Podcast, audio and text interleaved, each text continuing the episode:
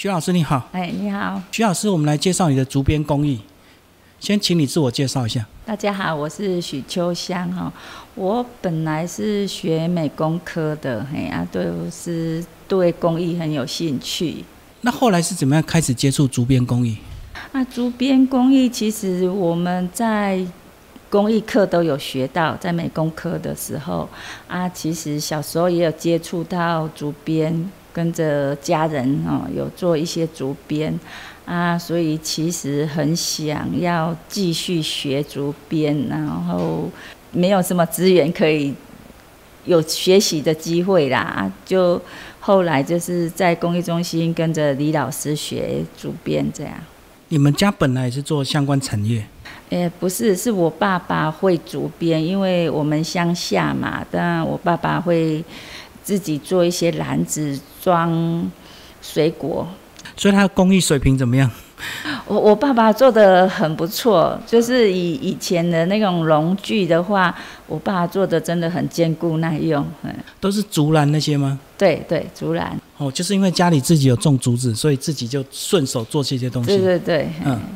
啊，你看久自己也会了这样子。呃，其实小时候就是呃呃有一些竹编的产业，所以会拿来家里代工。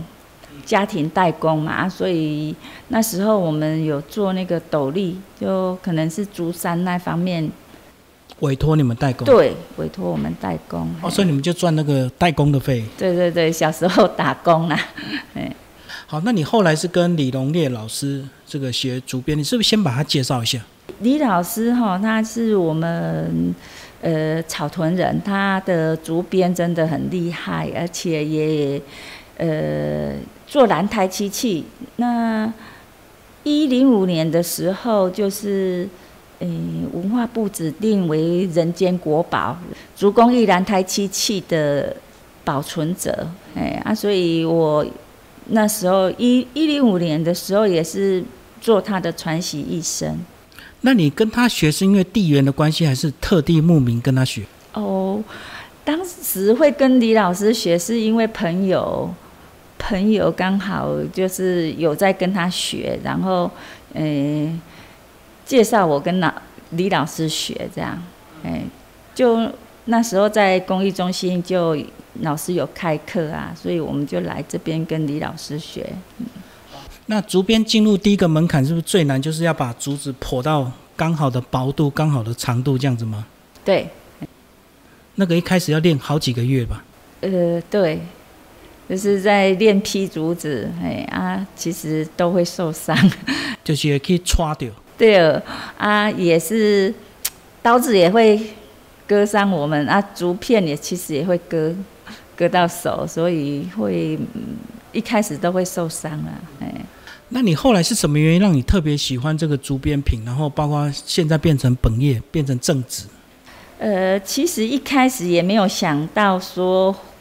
会继续做，一开始可能就是想说啊，我学个会劈竹子，因为以前我会编它，可是劈竹子是不会的啊。想说一开始是想说啊，办学个会劈竹子以后，自己才有材料做。哎，但是后来其实李老师人很好哦，他一直课程结束了，他还打电话问。哎，要我们继续来追踪进度。对，就是把还没做完的继续再做完啊，所以就会呃持续跟着李老师在学啦。嗯，那你大概做到几年的时间，才所谓从这所谓的生活用品变成这个艺术创作？呃，其实我一开始做。其实就没有在做日常用品啦，因为其实竹编在日常生活上好像其实都没有在用比较多了。可是你们学的基本编法不是都是从竹篮、竹筐开始吗？因为因为其实我有编的底子，所以我觉得我编那些其实只是练练功而已，所以我也一开始我就我我会。有兴趣继续继续做，是因为我我自己找出编织的那个方式，就是自己创造了 呃一些作品出来，是在那个一般普通在用的东西的跳脱的那个传统的只有用的，哎，所以我我我才有兴趣一直继续学下去。哦，就是你创新的一些编排，把它变成艺术创作，对，所以都是拿来看。也不是说看啦，其实是可以用啦，但是但是可能也会 舍不得用，哎，所以是慢慢也有一些比赛成绩，让你更有信心一直走。对，因为我一开始我我做了一个元宝的造型，然后李老师就教我做成蓝台漆器，那那给我蛮大的信心，就是啊，原来我可以这样去玩竹编，不是除了做成。呃，用品之外，我可以加入我的想象啊、创作啊，让这个竹编可以说形跟我们一般在用的形不一样，哎，所以我就继续继续做下去。所以你的意思是，加了漆器之后，它的保存性更好，就不怕虫咬这样的，可以让这个作品更更出色啦，嗯。所以你就一直往蓝台漆器加竹编这样的一个创作形式，哎，都有，我也有纯竹编的，也有嘿做蓝台漆器的，哎，对，所以现在完全的正直了嘛？对，每天都在想这些东西。其实每天都会接触竹子，嗯，现在应该开始自己也有带学生了吧？呃，有一些啦，有开课，但是嗯，没有说长期在学的，哎。嗯嗯，哦，都短期的就对。对对对，嘿。也有在一些社区大学吗？呃，比较少，目前没有，因为像我现在是李老师的结业一生嘛，那我平常还要去宜兰传艺中心，嘿，也在那边示范表演呐，嗯，所以呃，时间上要要教社大比较没时间，嗯。还要被派到宜兰去？对对对，因为结业一生就是在传艺，就就有点有一个传习，就是推广的啦。我们讲这个竹编这个工艺，好像这几年政府越来越重视，对不对？对，其实因为它竹子哈，嗯，三年就可以用了，哎啊啊，其实台湾竹子也很多，嗯，这个是一个绿工艺啦，嘿。应该应该是是很环保的一个材料，嗯，对。你后来有加入其他的一个材质吗？就大部分都是竹跟漆一起结合，就对。对对，嘿。当然也会用到藤啊，因为竹编其实会用到藤，哎哎。好，你加入这个漆器，你自己一开始有过敏的问题吗？会 过敏是一定会的，其实也不算是很严重啦，因为我们不是一整天去去接触的话，也还好。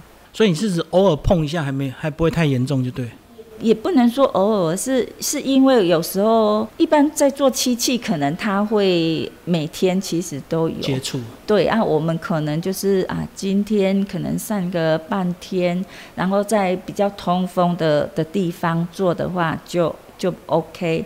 啊，像有一阵子我在冷气房工作做漆的话，真的也是肿的蛮严重的。好，所以你现在还有持续在比赛吗？最近这几年比较没有，嗯，你已经到老师等级，就不能比了，是不是？不是不是，是因为也没有时间啊，因为像我们在传艺，呃，一年都要有一件作品，一两件作品要要在那边展览，所以作品都就只有在那边展览，要没有时间再做其他创作去去比赛。哦，我懂，就是你时间就是要用在这个成果的作品。对对对，嗯，像要教学也是要思考一些东西，所以等于以以这个为为工作的话，有时候比较少时间去在创作去去比赛啦。当然也希望说，呃，有有时间的话继续去比赛。可是有时候时间就是被瓜分掉了。所以意思是要等到真正的退休，时间才会自由，就对。要退休也也很长哎。还很长啊。对啊，尽量就是可以做就做啦啊，因为有时候真的就是时间上比较不好去做。嗯，你在这么多年的这个操作上，会不会一直反复的做，会觉得有些疲惫？会不会有倦怠期？呃，还好，因为有时候自己很多想法要去做。嘿，如果你是做一个重复做同样的东西，可能就会啦。啊，有时候我会有很多想法，其实都没有时间，很多东西想要做，可是都还没有做出来，就会哎继续往前，就没有时间空想，就对你一直有新的创意啊。就就就很很多想法，但是时没有那么多时间可以去把它一一做出来。好，那如果真的做疲倦，你会不会尝试其他的创作、其他形式调剂心情？哎，会。做可以做别的什么？对对对啊，就是出去走一走啊。我想的是其他的艺术创作，呃，会吗？不会，因为很花时间。我我自己做了。竹编以后，我觉得，呃，你要做好一件事情，真的很花时间。